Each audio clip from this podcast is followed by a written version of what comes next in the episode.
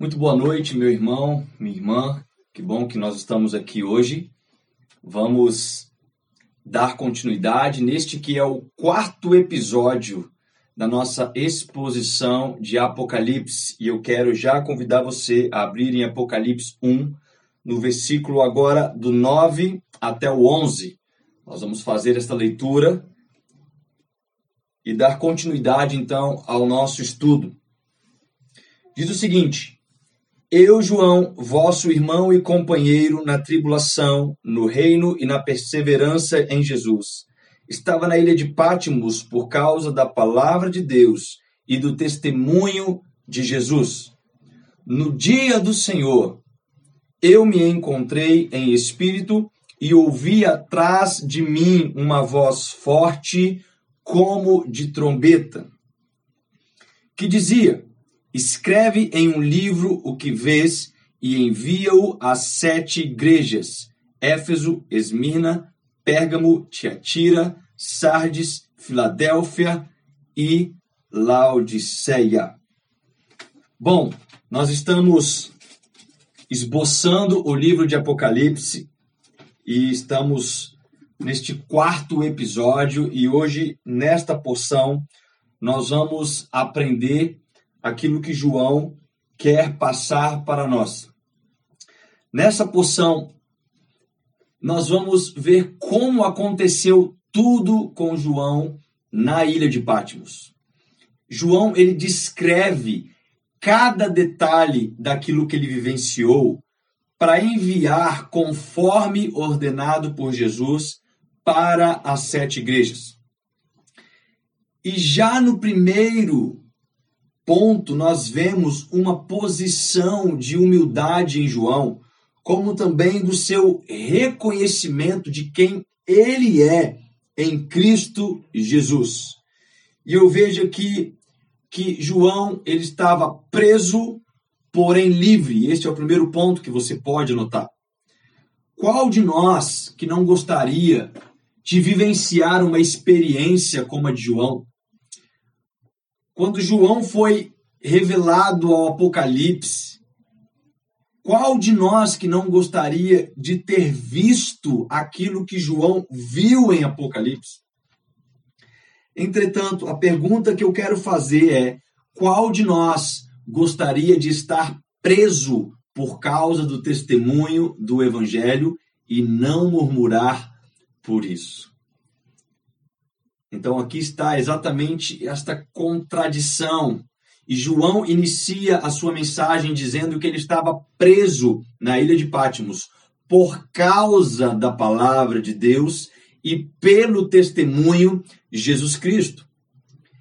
E isso trouxe uma sensação maravilhosa para João, porque ele estava preso em uma ilha, porém ele estava livre espiritualmente sua evidência como cristão não deixou de ser demonstrada, mesmo quando João foi preso por causa do evangelho. Então ele deixa aqui sobre a ilha de Patmos. E o que, que era a ilha de Patmos? A ilha de Patmos era uma colônia penal romana onde se exilavam os prisioneiros políticos naquele local e os prisioneiros perdiam ali todos os seus direitos civis, toda a sua possessão material.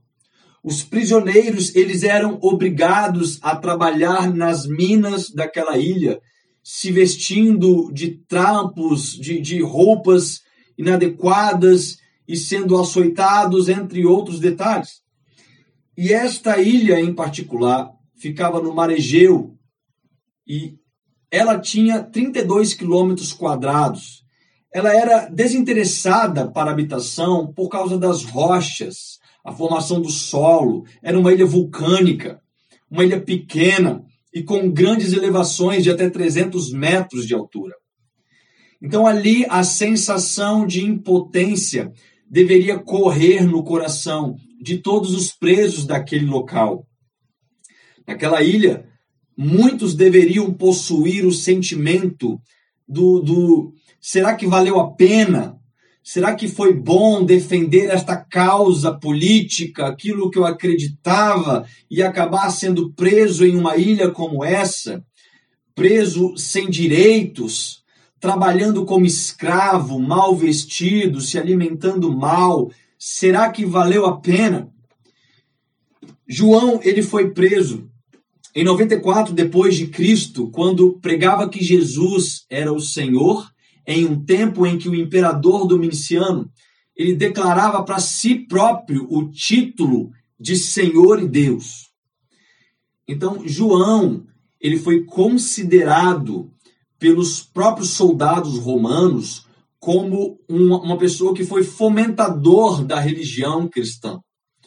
João ele é condenado a sofrer ali humilhações, além da prisão, fome, trabalho forçado e tudo isso por amor à palavra de Deus. Porém, mesmo diante de, disso tudo fisicamente, João fala que ele se encontra em espírito e ele resolveu alimentar o que realmente precisamos alimentar, o nosso espírito. Como o próprio Jesus, ele vai nos ensinar que nem só de pão viverá o homem, mas de toda a palavra que sai da boca de Deus. Então eu posso ver João exuberante em alegria, vigoroso, ainda que mal alimentado, demonstrando força, ainda que estivesse magro, confiante, ainda que ele estivesse exilado em uma ilha. Deus, ele não desampara os teus filhos. Ele não desampara os teus fiéis. Em toda a Bíblia, nós vamos ver referências de homens, de mulheres que foram fiéis até serem encontrados em locais indesejáveis como consequência de pregar o evangelho. Mas é exatamente nestes locais aonde estes homens lograram grandes experiências. Por exemplo, Paulo e Silas na prisão em Atos 16, preso por causa do evangelho, mas soltos por um milagre quando à meia-noite eles estavam adorando o Senhor e ali as portas da prisão se abriram e eles foram soltos.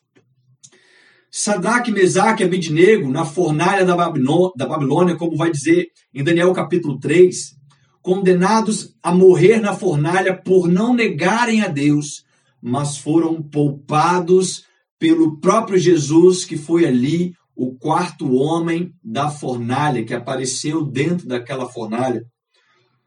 O próprio Daniel, em Daniel 6, lançado na cova dos leões, por ter se mantido fiel em adorar a Deus, quando ali foi proibido durante 30 dias qualquer petição que não fosse ao rei Dario, o rei daquele tempo, e mesmo em idade já avançada, quando foi jogado aos leões, nada aconteceu com Daniel, porque ali a palavra mostra que um anjo do Senhor fechou a boca dos leões. Enfim, João não tinha dúvidas que o sentimento de ser perseguido pelo Evangelho de Jesus era algo glorioso. E ele não se importou com o cenário por estar exilado em uma ilha, por estar preso, mas ele continuou em sua busca de se entregar em espírito para Deus. E aqui nós vamos para o segundo ponto. Anote que é sobre a apresentação própria que João faz. Um homem que recebeu a revelação de Jesus e das coisas que irão em breve acontecer.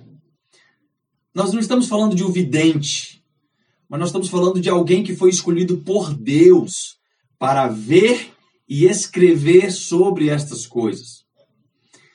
E este seria um, um prato cheio para mercenários se apresentarem de forma arrogante nas suas cartas, nas suas apresentações, como se fosse nos dias de hoje, talvez teríamos pessoas, eu, excelentíssimo apóstolo João, escolhido dentre Deus, entre todos vocês, reconhecido pelos próprios romanos como fomentador do cristianismo, aquele que possui a palavra da revelação e somente a mim foi revelado. Se fosse nos dias de hoje, talvez nós teríamos esse tipo de introdução na carta que foi escrita em Apocalipse. Mas João, ele reconhece a sua posição de servo. Ele diz: Eu, João, vosso companheiro e irmão na tribulação. Ele não se exalta, mas ele se iguala a todos os demais irmãos. E não somente isso, João ele se inclui no meio da tribulação. E quando nós falamos de tribulação, nós temos o próprio Jesus é, é, explicando lá em Mateus, no capítulo 24. Na tribulação, vemos que o amor de muitos se esfriarão. Na tribulação, vemos que traições em grande escala vão acontecer. Na tribulação, nós vemos apostasia. Na tribulação, nós vemos perseguição, nós vemos martírio. Porém, João, ele se inclui no meio disso tudo. A expectativa que eles tinham naqueles dias era que a tribulação já estava presente, que eles já viviam o início das dores, até porque no ano 70 depois de Cristo, o templo havia sido destruído, os cristãos estavam sendo perseguidos, torturados, mortos. Qualquer um de nós que estivesse presente naquele tempo classificaria aquilo como um tempo de perseguição. Mas João, ele não foge disso. Mas João se inclui como companheiro na tribulação. Ele já estava preso, ele já estava sendo maltratado, ele já estava vivendo como escravo. Mesmo ali em idade avançada, ele, ele continua reconhecendo a sua posição como servo. Mesmo quando foi revelado para ele o Apocalipse, ele se mantém na sua postura de servo. Então, preste atenção. A revelação que Deus te entrega não te faz maior que o restante do corpo, mas te faz participante na tribulação com o corpo. E este segundo ponto que eu quero mostrar tem a ver com isso, porque João vem falando também ser companheiro no reino de Deus. Não somente companheiro na tribulação, mas também no reino. Ser companheiro no reino é reconhecer que nós servimos ao mesmo rei. Não é se colocar de forma isolada, mas juntas como servos de um mesmo rei. Os discípulos, durante o discipulado com Jesus, sempre perguntavam sobre essas questões do reino. Mateus 18, por exemplo, eles perguntam: quem será o maior no reino? Mateus capítulo 20, verso 21, a mãe dos filhos de Zebedeu pergunta se eles poderiam se assentar, um na direita e o outro na esquerda de Jesus no reino. Então nós vemos uma recorrência sobre esse assunto mas Jesus vai falar em Mateus capítulo 20, no verso 25, 26. Ele diz: Vocês sabem que os governantes das nações as dominam e as pessoas importantes exercem poder sobre elas. Não será assim entre vocês. Pelo contrário, quem quiser tornar-se importante entre vocês deverá ser servo. Então João, ele já tinha esse aprendizado. E mesmo sendo uma, uma, uma figura importante na edificação da igreja, ele se iguala a companheiro do reino. E ser companheiro do reino é colaborar na serventia para a vinda do rei. Ser companheiro do reino é entender que, mesmo quando nós temos uma revelação ou uma posição que se configure como grande aos olhos dos homens, nós continuamos com um coração de servos diante da igreja, diante da edificação do corpo de Cristo. Outro ponto que João se coloca na sua apresentação é companheiro na perseverança em Jesus. Esse termo ele vai ser usado sete vezes em Apocalipse. E isso é para mostrar sobre a resistência dos cristãos no sofrimento. Como diz né, o famoso ditado dos rings, você não se torna forte pelo quanto você bate, você se torna forte pelo quanto você é resistente, pelo quanto você aguenta a pancada. E nós vamos ver que a perseverança em Jesus nos entrega benefícios. A palavra vai dizer que aquele que perseverar até o fim, este será salvo. Aquele que perseverar até o fim, é, é, dar-te-ei a coroa da vida. E isso declara que a tribulação é algo real e que ser perseverante é uma qualidade do cristão. Paulo vai dizer em Romanos capítulo 5, versículo 3 ao 5, não só isso, mas também nos gloriamos nas tribulações, porque sabemos que a tribulação produz perseverança e a perseverança um caráter aprovado e o caráter aprovado esperança. E a esperança não nos decepciona, porque Deus derramou seu amor aos nossos corações por meio do Espírito Santo que ele nos concedeu. Então, tem muita gente que quer ser perseverante, porém só nas bênçãos, só na prosperidade, só nos dias de vitória. Mas João, ele nos mostra a sermos perseverantes, a aprendermos a ser perseverantes em Jesus. Quem não aprende a ser perseverante no noivo, vive com expectativa de ver a qualidade dos presentes ao invés da presença do noivo. Então, a revelação a revelação de Apocalipse como propósito de manifestar Jesus torna qualquer presente inútil, ao ponto que não desistimos do noivo na ausência de presentes, mas nos tornamos perseverantes em Jesus, mesmo em meio à tribulação. Não é a ausência de presentes, de vitórias, que vai nos fazer ficar ausentes na perseverança. Outro ponto que vejo é sobre o propósito da revelação. João não recebeu uma revelação como uma experiência pentecostal. Não foi uma experiência exclusiva para ele, mas o propósito da revelação foi que ele pudesse, foi, foi que, que esta revelação pudesse ser transmitida então, aqui no verso 10, nós vemos que no dia do Senhor eu me encontrei em espírito e ouvi atrás de mim uma voz como de trombeta.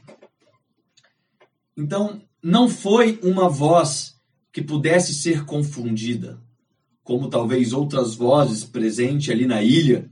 João não estava tendo ilusões por fome ou pelo calor ou pelo trabalho excessivo, mas ele em espírito escuta uma voz, como de trombeta, não deixando dúvidas de quem é que falava com ele. E essa voz já deixa bem claro sobre o propósito. O propósito é o seguinte: o que você vê, escreve e envia para sete igrejas nós percebemos que João vai precisar usar algumas figuras existentes na sua mente para tentar explicar sobre aquilo que ele viu, aquilo que ele ouviu. com certeza não era literalmente uma voz de trombeta, e sim muito mais que isso, mas para que pudéssemos entender, juntamente com outras dezenas de comparações na carta, João tenta trazer a, a, figura comparativa para nos explicar melhor, e neste caso ele usa como de trombeta. Essa palavra como ela vai ser usada aproximadamente mais umas 70 vezes aqui em Apocalipse.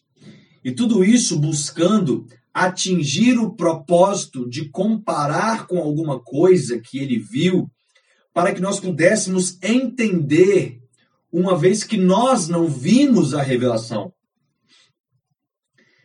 E nesse cenário, ele compreende que não era apenas uma experiência, e sim uma missão, é, era um propósito a ser enviado para as sete igrejas.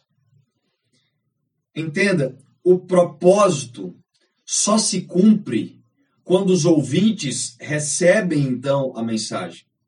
É claro que as sete igrejas aqui receberam as cartas de João, só que este propósito vai muito além somente destas sete igrejas especificadas. Dias Lopes ele vai dizer que a mensagem ela precisa ser registrada fiel e perpetualmente. E essa ordem ela percorre todo o livro de Apocalipse, o que eleva essa profecia a uma categoria normativa para toda a igreja em todo o tempo da história da humanidade. Então, as profecias, incluindo passado, presente, futuro, demonstra que Apocalipse é um livro presente, é um livro atual e em todo tempo.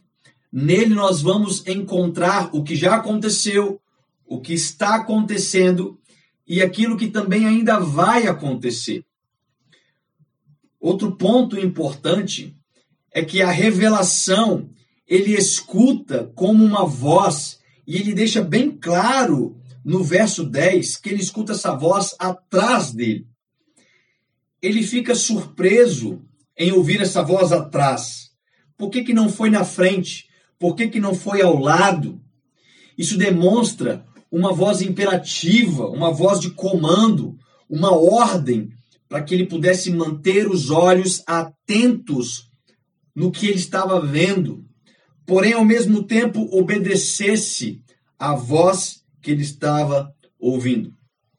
Nós vamos ter textos similares a este que vai nos trazer compreensão, como por exemplo em Isaías capítulo 30, no versículo 21, que vai dizer: "Os teus ouvidos ouvirão a palavra do que está por detrás de ti, dizendo: Este é o caminho, andai nele, sem vos desviardes, nem para a direita e nem para a esquerda. Então, ouvir a voz por detrás fez João ficar firme no caminho do propósito que ele recebeu na revelação. Outra referência similar que nós vamos ter é no profeta, né, é, em Noé, por exemplo, quando fala que eles só se sentiram é, salvos, sua família estava salvo, quando o Senhor fechou a porta da arca logo após ele.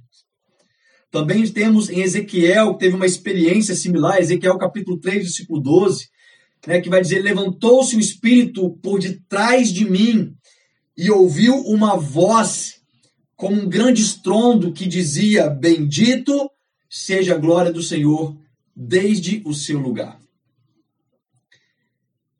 Então, resumindo e concluindo esta porção, nós entendemos nestes três versículos que, mesmo João preso fisicamente, João pôde vivenciar a maior experiência de sua vida, quando ele recebe a revelação do Apocalipse, naquele momento que ele estava preso, porém livre em espírito. Percebemos também que a sua experiência não fez maior do que os demais no reino, ao ponto que ele mesmo se apresenta no verso 9, né, como companheiro na tribulação, no reino e na perseverança. E também sobre o propósito da revelação, né, colocado aqui no verso 11. Não era uma experiência pentecostal de João, mas uma missão a ser entregue para os santos de Cristo, né, representando aqui as sete igrejas daquele tempo. Então aqui a gente progrediu mais um passo neste nesta exposição de Apocalipse e que você continue sendo abençoado por esta palavra e crescendo em maturidade e em entendimento mediante aquilo que é bem-aventurado aqueles que escutam, ouvem e guardam estas palavras. Que Deus abençoe a sua vida. No domingo a gente continua com o próximo episódio e se você ainda não ouviu os demais, é, os demais esboços, corre nas plataformas digitais e escute também os outros episódios para que a gente possa crescer neste raciocínio. Que Deus abençoe todos vocês e até a próxima.